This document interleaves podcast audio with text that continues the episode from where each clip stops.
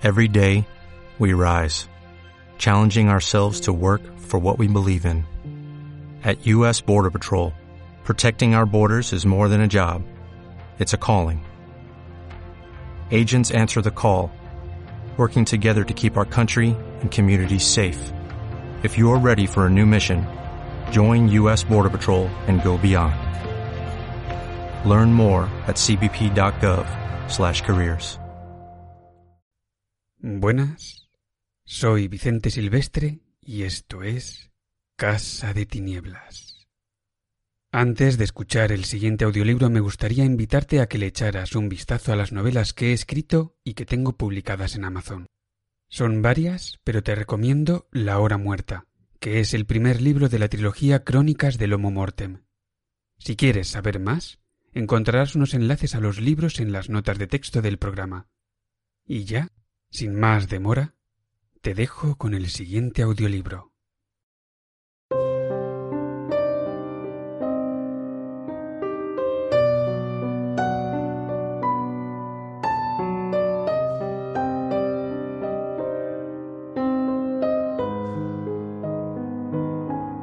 Casa de Tinieblas presenta El viejo terrible. Angelo Ricci, Joe Sanek y Manuel Silva trazaron el plan de hacerle una visita al viejo terrible. Este viejo vive solo en una casa antigua de Water Street, cerca del mar, y dicen que es muy rico y decrépito. Cualidades que lo hacen atrayente a sujetos de la profesión de los señores Ricci, Sanek y Silva, que era ni más ni menos que el robo. Los habitantes de Kingsport creen y cuentan del viejo terrible muchas cosas, cosas que son una salvaguarda frente a las atenciones de caballeros como Ricci y sus colegas, pese al hecho casi cierto de que oculta una fortuna incalculable en algún lugar de su mohosa morada. Es, desde luego, un personaje muy extraño. Dicen que en sus tiempos fue capitán de un clipper en las Indias Orientales, tan viejo que nadie le recuerda de joven, y tan reservado que pocos conocen su verdadero nombre.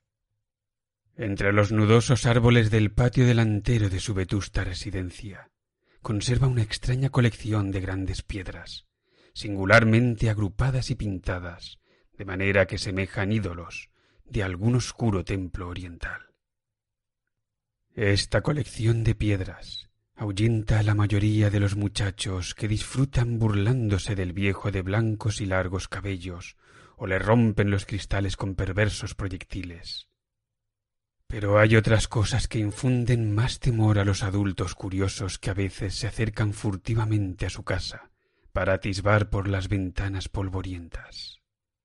Dicen estos fisgones que sobre una mesa de una habitación desnuda de la planta baja hay multitud de extrañas botellas, y que cada una tiene un pequeño trozo de plomo suspendido de un cordón a modo de péndulo y dicen que el viejo terrible habla con esas botellas, interpelándolas con nombres tales como Jack, Scarface, Long Tom, Spanish Joe, Peters y Mate Ellis. Y que cuando se dirige a una, su pequeño péndulo de plomo ejecuta vibraciones como en respuesta. Los que espiaron al alto y flaco viejo terrible en alguna de esas sesiones no han vuelto a hacerlo más. Pero Angelo Ricci, Joe Sanek y Manuel Silva no eran naturales de Kingsport. Formaban parte de esa nueva y heterogénea estirpe extranjera, ajena al círculo encantado de la vida y las tradiciones de Nueva Inglaterra. De manera que sólo veían en el viejo terrible un viejo vacilante y casi desvalido, incapaz de dar un paso sin la ayuda de su nudoso bastón, y cuyas manos flacas temblaban de manera lastimosa. En realidad, les daba pena en cierto modo este viejo solitario e impopular al que todo el mundo evitaba y al que los perros ladraban de forma sorprendente. Pero el negocio es el negocio, y para el ladrón que pone el alma en su trabajo, un viejo decrépito que carece de una cuenta en el banco y paga lo poco que compra con plata y oros españoles acuñados hace dos siglos. Era un aliciente y un desafío. Así que los señores Ricci, Sanek y Silva escogieron la noche del once de abril para hacerle una visita. Al pobre anciano lo entrevistarían el señor Ricci y el señor Silva. Entretanto, el señor Sanek les esperaría a ellos y al probable cargamento metálico en un automóvil cerrado en Ship Street, junto a la puerta del muro posterior de la residencia.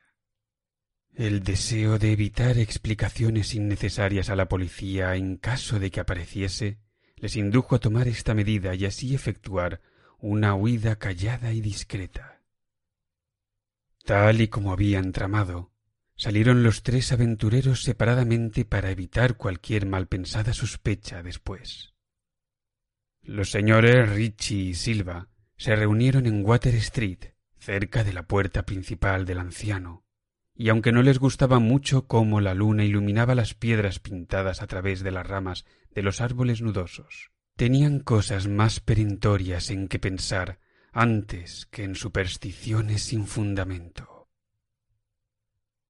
Temían que resultase un trabajo desagradable hacer hablar al viejo terrible sobre el oro y la plata que atesoraba, porque es bien sabido que los viejos capitanes de mar son obstinados.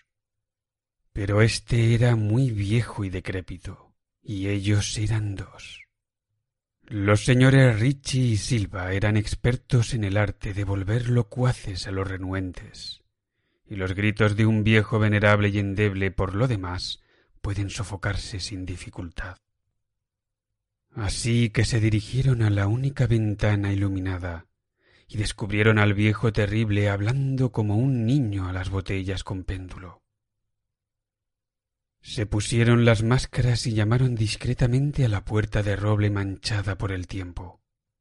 La espera se le estaba haciendo muy larga al señor Sanek, que aguardaba nervioso en el automóvil cerrado junto a la puerta de atrás del viejo terrible que daba a Ship Street. Era demasiado sensible y no le habían hecho ninguna gracia los horribles alaridos que oyó en la vieja casa poco después de la hora concertada para la acción. ¿Es que acaso no había dicho a sus colegas que tratasen al viejo capitán lo más benévolamente que pudiesen? Así que vigiló nervioso la estrecha puerta de roble de alto muro cubierto de hiedra, y no paró de mirar el reloj extrañado de tanta tardanza. ¿Habría muerto el viejo antes de revelar dónde tenía escondido el tesoro y estaban haciendo un registro exhaustivo? Al señor Sanek no le gustaba tener que esperar tanto tiempo a oscuras en semejante lugar. Y entonces oyó ruido de tacones, pasos apagados en el enlosado del otro lado de la puerta, un suave manoteo en el cerrojo herrumbroso, y vio que la estrecha puerta se abatía hacia adentro. Y al pálido resplandor del único farol de la calle sus ojos atentos distinguieron lo que sus colegas sacaban por la parte de atrás de la siniestra casa. Pero al fijarse, se percató de que no era lo que esperaba, porque no eran sus colegas, sino el viejo terrible, quien apoyado silencioso en su nudoso bastón, sonreía de manera espeluznante. Jamás se había fijado el señor Sanek en el color de los ojos de ese hombre, y ahora se daba cuenta de que eran amarillos.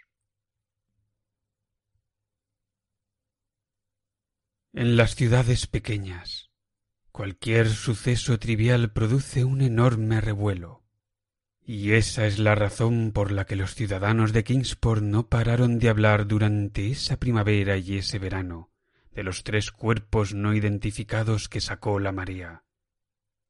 Unos cuerpos horriblemente apuñalados como con machetes y machacados de manera espantosa como por una multitud de crueles tacones de bota. Hay quienes incluso hablaron de detalles banales, como del automóvil abandonado que encontraron en Ship Street, o de ciertos chillidos inhumanos sin duda proferidos por algún ave migratoria o algún animal extraviado, que escucharon en plena noche los vecinos que estaban despiertos. Pero tales habladurías no despertaron el menor interés en el viejo terrible. Era de carácter reservado, y cuando uno es viejo y endeble, se vuelve doblemente reservado. Además, un capitán de barco tan viejo, sin duda ha visto cosas mucho más espantosas en los lejanos tiempos de su juventud.